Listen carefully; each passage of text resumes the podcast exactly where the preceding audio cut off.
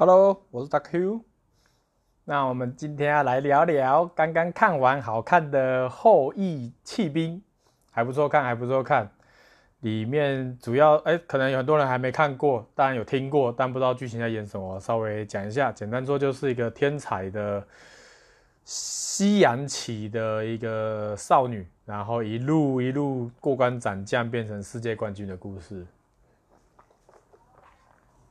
但那种很普通故事有什么特别的呢？其实看到它的预告，我是想到一开始的中国有一部电影，好像是梁家辉，不对啊，什么？诶，是我忘记我忘记具体的男星的名字。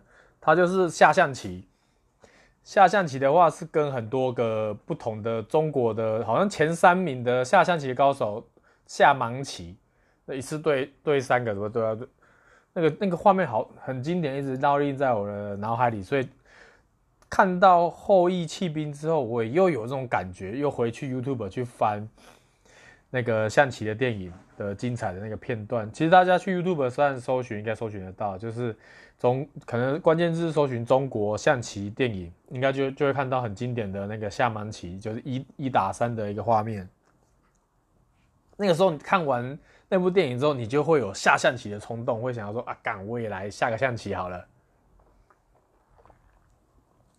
就一玩象棋，才发现干根本不是想象中那么简单啊！一步错，步步错啊！这个象棋的世界真的太残忍了，受不了，受不了！我记得我国中的时候还有去参加象棋社，看为什么会参加那么无聊的社团，不呃不是去参加篮球社或者是一些其他比较。比较像社团的社团，我也不知道，反正那个时候就是可能是看了那部电影，对象棋有兴趣，于是就参加棋艺社。那个应该那个时候应该叫做棋艺社，象棋的棋，那个记忆的忆，然后社团的社，棋艺社就下象棋的。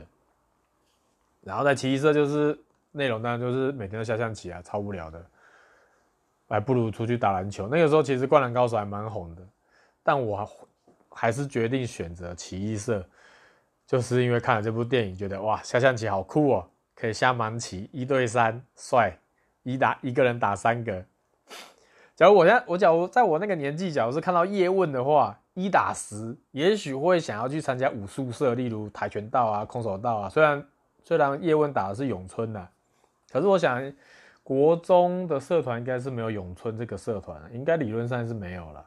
啊，有的话，那个时候假如现在的。听众或者是现在的年轻人，在我我那个国中那个时代，刚好接触到叶问一这个电影的话，很有可能会受到叶问一的影响去学咏春。我觉得这是有很大可能。就像当初我在国国小国中的时候看到中国那个象棋电影下盲棋的那个故事，影响到我会想要去学象棋，或者是去。玩象棋就是对象棋会有点兴趣了。当然，国中更厉害的是那个《灌篮高手》，我靠，整个掀起了全台看《灌篮高手》动画的风气，还有漫画的风气，还有真的下去身体力行打篮球。因为篮球的东西，你看完漫画，你就可以拿起球去打，其实是一个一条龙啦，一条龙，一条龙的设计啦，让你能够看完有兴趣，马上去打。然后打完又回来再看动画，再学到更多，再回去打，就这样子来来回回。可是象棋不是啊，象棋到了国中，一直只有那部电影而已，之后就没有象棋的电影了。象棋电影好像就是这一部而已。之后应该要接到《麒麟王》，《麒麟王》是下那个黑白诶，黑白棋，诶，那叫什么？围棋啦，围棋啦。只记得黑色跟白色而已。下围棋的那个时候，哇，《棋灵王》也是爆红。其实我觉得这些作品都有个特色，就是天才。大家对于天才这个、这个、这两个字的追求是很强烈的。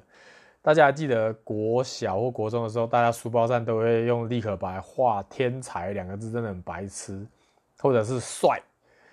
有的还会刻什么酷哦，对，酷。看那个时候到底脑袋在想什么？但我没有这么做，是我的一些一些脑波比较弱的一些同学会注意，会去会去写那些字啊，有的还会把龙绣在那个书包上面。看，我真的不知道那个时候那个年代到底怎么回事，看不懂。那在跟之后同类型的作品，我觉得应该是《头文字 D》。《头文字 D》也是描述一个一个赛车天才，那个会会在山路上用那个排水沟做那个做过弯的一个一个算是山路竞技的一个漫画动画作品。那漫画也不错看，动画也不错看，都好看，都值得推荐。然后从头文字 D 在之后的话，好像就没有类似这种这种作品出来了。直到现在的后羿弃兵，后羿弃兵就重新把那个那个调调、那个那个感觉又再做进去了。我觉得中国象棋，然后灌篮高手，然后麒麟王，头文字 D。后羿骑兵，我觉得这五个都有个共通性，就是会让人家觉得对这个记忆会有兴趣。像我看完《头文字 D》，我就会想要去玩《头文字 D》的游戏。虽然我并不会在现实生活中去做山路甩尾这件事情，但那个时候大型电玩是很发达的，所以我可以去大型电玩店去体验那种过弯的感觉，就会迷散，就会迷散。所以。日本真的很厉害，他就是做一条龙。你看，你玩，你看完动画，看完漫画，你一定会手痒，你一定会技痒，因为你觉得哇，干好帅。这个时候出个大型电玩，你又可以去大型电玩玩真的，也不是真的干，那个也是假的啦。但你确实可以有那种感觉去投入到甩尾的世界，我觉得这做的不错。那阵子哇，玩很凶，甚至还跑去台北的万年大楼去去玩，就是台中打的差不多了。去台北再打再秀一波，那时候要花两百块要买一张赛车卡，然后你那个赛车卡就会记录你玩头文字 D 的每一场的记录，然后你还可以改车，把你的车改的记录也存在那张卡里面，所以那张卡等于是你的车钥匙。你有那张卡，你到台湾市面上的一些头文字 D 的机台，你插卡片进去，你的车子就可以叫出来。然后就可以跟人家 PK 啊！有的人会收集很多很多台很多台，我那个时候大概只有两台是一台而已，因为关键两台一台其实就就花很多精力跟时间跟金钱啊！哇，那个时候去台北玩哇，整个人整个人都热起来了，妈，超多人在后面看看着我过弯，然后跟着当地的一些玩家去做一个 PK 的 PK 的，算是友谊赛啦。虽然最后我我用那个我用那个比较奥步去挡他的车道，然后去利用他的利用他正常过弯的角度，我去转他，然后把他挤出去之后，利用转他减速的这个动作，把他转离跑道之后，我再回到跑道上继续冲刺。虽然是有点奥博，不过兵不厌诈，这是战争呐啊，啊！没办法，为了赢不择手段啊！看那个时候太疯狂了。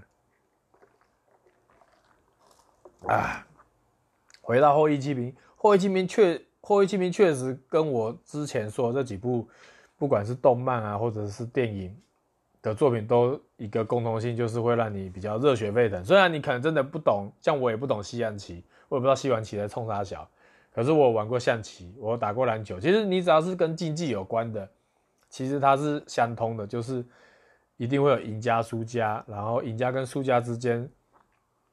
就会有一些故事存在，然后那些故事你就看得很爽。当然，最主要的还是因为女主角真的很漂亮，拍得很漂亮。然后，我觉得最近美国很会拍一些古装，也也算是古装吧，嗯，应该算是。像那个 Mr. Marvel，那叫做什么啊？惊奇太太吗？惊奇夫人？哎，忘记他名字了。不过他主要是在那个。Amazon 的 Premier Video 的那个什么啊的一部影集，好像出到第三季还是第二季了，也很好看，是在讲一个女的从小小脱口秀明星慢慢慢慢变成很大的一个脱口秀明星的故事。那个故事那个影片也不错，女主角也很漂亮，跟后裔弃兵的女主角一样漂亮。就是你就是他们的漂亮已经到你可以忽略这整部片的剧情，或者是这整部片的合理性，或者你就就你就是会被他的外貌给吸引住，然后你就不会太在意一些细节。你可是你要你又能沉浸在他们的故事的节奏里面，我觉得这真的是很棒的一个设计。尤其是后翼弃兵啊，Mr. Marvel 啊，或者是刚刚说的所有的作品，其实你一看你就停不下来了。尤其像 Netflix，它就一次把七集给放出来，不会像有些平台它是一集一集放的，所以你就一口气就会想要把七集看完。像我看完这七集大概花三天而已吧。当然我还有其他时间可能要打一下游戏啊，做一些其他事情，但。只要有空闲，我就会推一下剧情，推一下剧情，就会让剧情继续往下推。因为很奇怪，有些有些有些影集或者是电影，你看到一半，或者是你看开头三分之一，你就觉得没有那么有兴趣。可能你被某件事情中断之后，你就再也不会回去看了。例如，可能像《Lost》的档案，我可能看到第几第几季，我都看不下去了。可能因为某些原因，我就没有继续看。但只要一断掉，我就不会回去接着看了，因为它已经我我觉得它已经失去了好看的点，或者是诱人吸引我回去看的点了。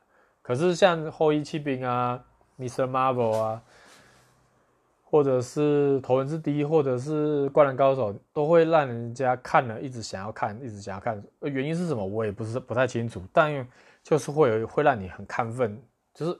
也许他可以很成功的拍出赢家的感觉，所以你在观影的时候，你会觉得啊，我也我也跟着里面的角色一起赢了，所以会有一种莫名的快感。我想是应该是这样子吧，不确定。啊，所以推荐大家《后翼弃兵》啊，其实他就是，就算你们看不懂西洋棋也没关系，就看美女也可以，女主角就 OK 的，OK 的，女主角超正的。正到翻，那女主角之前还有演那个我很喜欢的一个导演 M 沙奈马兰的一个三部曲的电影。那三部曲电影的话，分别是 Unbreakable，就是 Unbreakable 中文叫什么？哎，我有点忘记了，等一下我查一下。Unbreakable，Unbreakable，我看一下哦。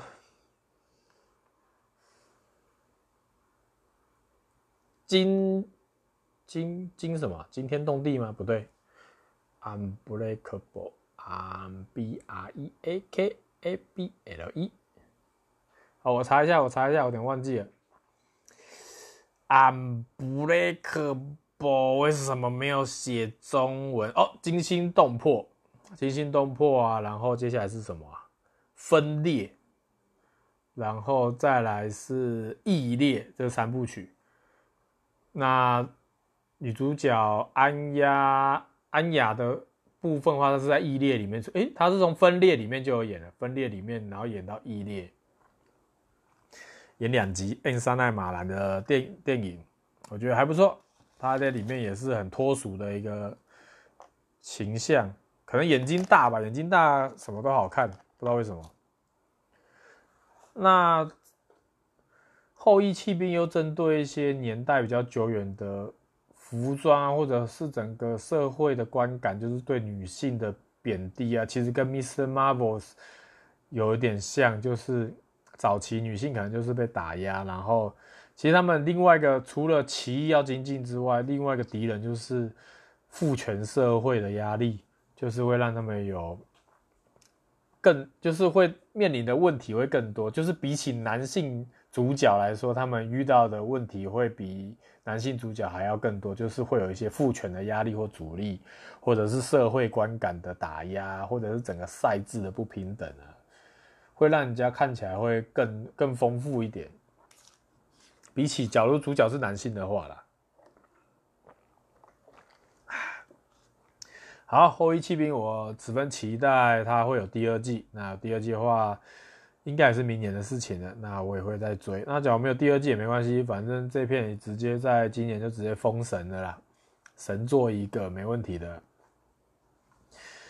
好，那接下来就等第二季吧。